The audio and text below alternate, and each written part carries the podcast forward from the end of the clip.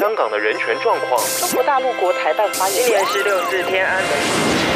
从新闻看见真实的中国，欢迎收听《中国这一刻》。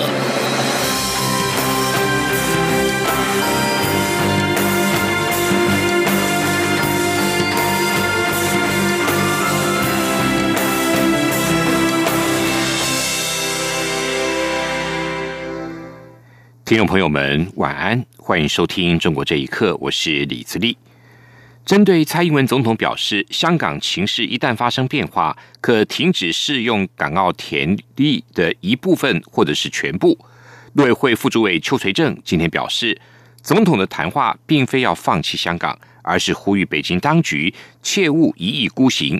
他并强调，港澳条例第六十条不只是情势变迁条款，也是保护条款。记者欧阳梦平的报道。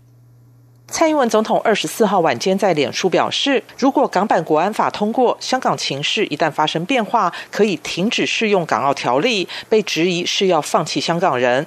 对此，陆委会二十五号表示，总统的谈话并非是要放弃香港，而是要让北京知道，通过港版国安法的后果极其严重，呼吁北京当局切勿一意孤行，让情势恶化到不可收拾。陆委会指出，港澳条例第六十条是指，如果中共的作为让香港情势恶化，导致香港的高度自治地位动摇，甚至可能使香港与大陆地区无异。我政府将被迫停止该条例一部分或全部的适用。该项规定不只是情势变迁条款，也是保护香港核心价值与人民的保护条款。陆委会副主委邱垂正说：“港澳条例第六十条，除了保障台港交流中我国家安全及人民利益不受到损害外，更要监督北京对香港五十年不变及港人治港、高度自治的庄严承诺是否落实，并维护香港的自由、民主、人权、法治等核心价值。所以，该项规定不只是情势变迁条款，也是保护香港核心价值与人民的保护条款。陆委会并指出，在协助受到压迫的香港人民方面，总统特别强调，港澳条例已经有相关规范。过去这段期间，政府部门也秉持人道考量，持续提供各种可能的人道救援。面对情势变化，陆委会会在既有的基础上，更积极完善与精进相关救援工作，提供香港人民必要的协助。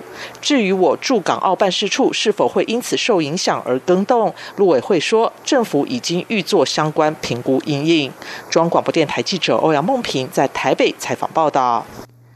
对于蔡英文总统表示，香港情势若有变，可停止适用港澳条例。国安会副秘书长蔡明燕今天也指出，蔡总统抛出这个讯息是要提醒北京当局，不希望走到这一步。蔡明燕表示，港版国安法如果通过，代表一国两制已经破灭，未来也将威胁台湾民众在当地的人身安全跟自由。蔡明燕也指出，港版国安法通过后，香港可能失去金融中心的地位，是否会对亚洲地区金融造成冲击或风暴？国安会也在密切的关注。中国在全国人大会议上强推港版国安法，不仅引发香港民众再度走上街头，以美国为首的西方国家也大表反弹。美国进一步扬言将取消香港特殊贸易待遇。香港活跃人士指出。内部浮出更多的声音，也出现了支持美国核弹级的选项，就是全面终止香港的特殊地位。学者认为，香港民主运动走到现在，已经不能够单靠香港人民的街头抗争，需要国际社会的支援，因为北京政权惧怕的是国际压力。请听以下报道：中国官方上周宣布。全国人大会议将审议制定香港国安法的草案之后，美国政府及国会议员纷纷发声谴责中国公然侵犯香港自治权。根据美国二零一九年底通过的《香港人权与民主法案》，要求美国政府每年五月底前审查香港的自治情况，并授权对涉嫌侵犯人权的中国官员以及实体实施制裁。甚至撤销美国对香港的特别贸易待遇。美国国务院五月初宣布延后发表这份评估报告，就是观察中国两会可能采取的行动。香港反送中活跃人士张坤阳接受自由亚洲电台访问时表示，香港内部开始浮出了更多的声音，支持美国可能的核弹级的选项，全面终止香港特殊地位。他说。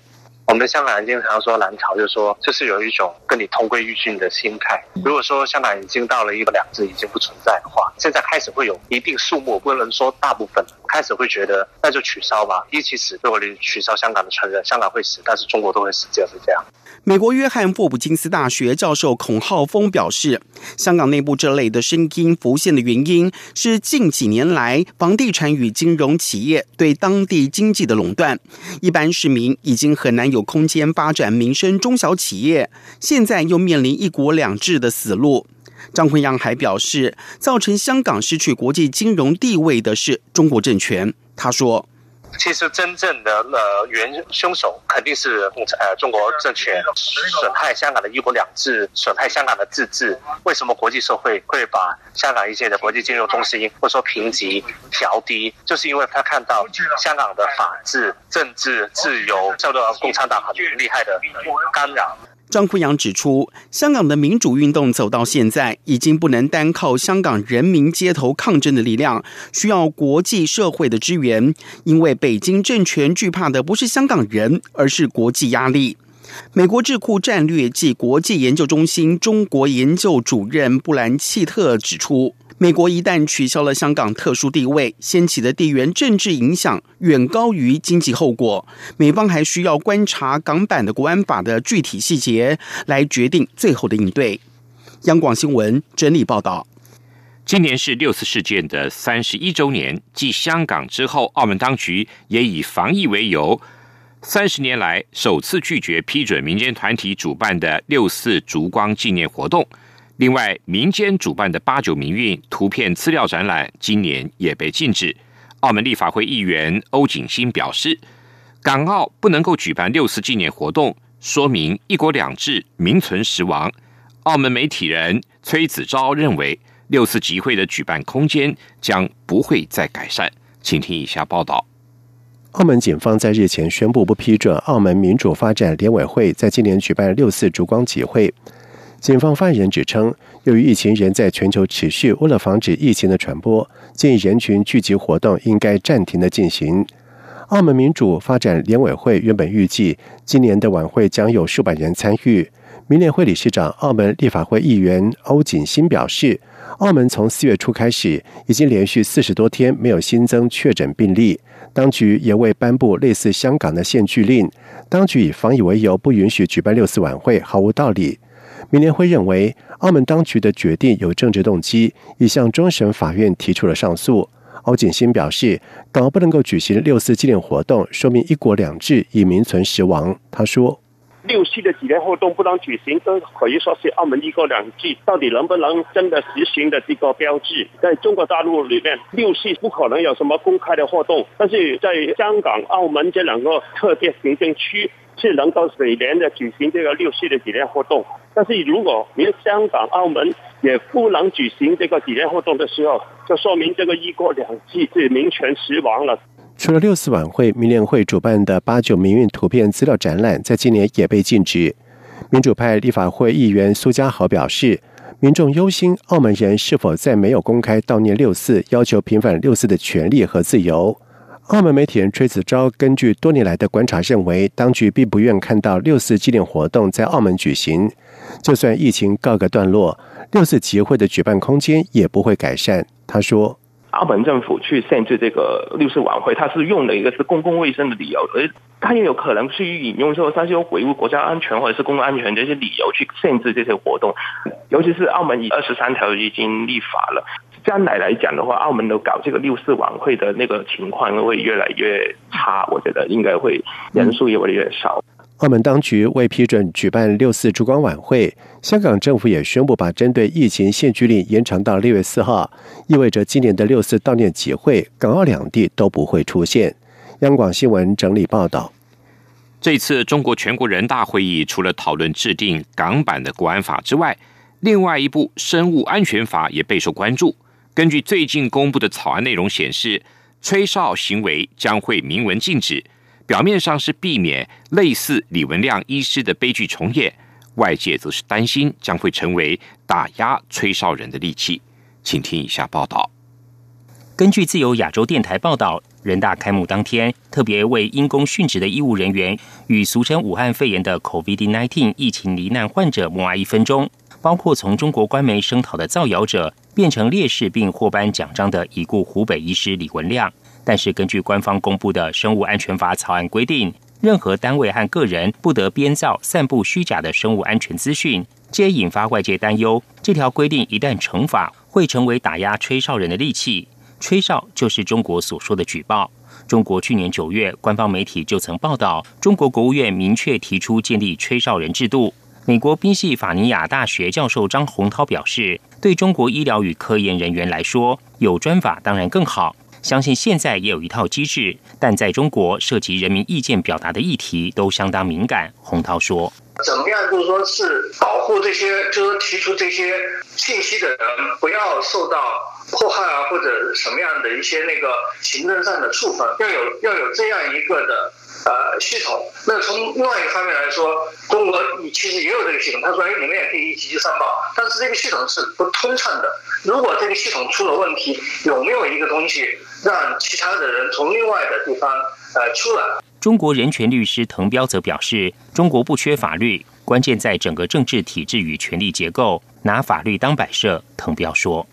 中国在宪法上有公民言论自由的规定，然后也有这个公民的这个监督权。关键在于这个实际执行的时候，中国的这种政治体制、这种权力结构，不可能去落实公民言论自由的条款。如果能够落实言论自由，那有没有专门的吹哨人保护法？其实影响不大。滕彪指出。中国落实法治的关键在政治制度，要修订生物安全法，关键在于除了法界的观点，还要倾听科研人员的声音。央广新闻整理报道：中国民众手机上的健康码，在俗称武汉肺炎的 COVID-19 疫情期间，成为通行的证明，被大力推广。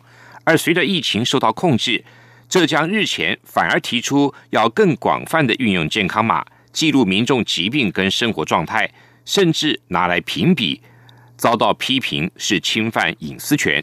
香港零一报道，健康码是一种二维条码，中国民众透过微信或支付宝进行申请，条码记录民众是否遭到病毒感染或者有没有接触被感染者等信息，市民也以此为凭证出入通行各省市。不过，疫情趋缓之后，健康码并没有随之走入历史。大陆媒体报道。未来杭州健康码将实现一码之健康，透过集成电子病历、健康体检、生活方式管理的相关数据，在关联健康指标跟健康码颜色的基础上，探索建立个人的健康指数排行榜。对于杭州推动健康码常态化及应用范围扩大，民众都表示担忧，认为此举可能涉嫌侵犯个人隐私。也有人批评，这很明显的是侵犯了用户的隐私。事实上，不仅是浙江杭州，中国很多地方都出现了在推行健康码的常态化工作。印度跟中国最近针对边境军队的斗殴事件的谈判破裂，双方的部队在边境几个地点持续的对峙，而且增加兵力。印度安全官员向印度媒体透露，印度不会停止边境活动，准备跟中国长期对峙。印度跟中国双边部队五月的五号和九号，在拉达克地区的班公错湖和袭金中印实际的控制线一带发生了互殴、丢掷石块等大规模的斗殴。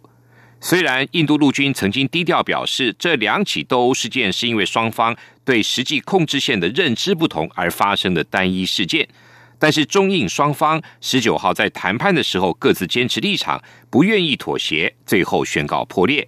印度外交部二十一号驳斥中国指控印度军队入侵中国领土的说法，并指控中国军队阻挠印度士兵的巡逻。以上，中国这一刻，谢谢你的收听。这里是中央广播电台台湾之音。这里是中央广播。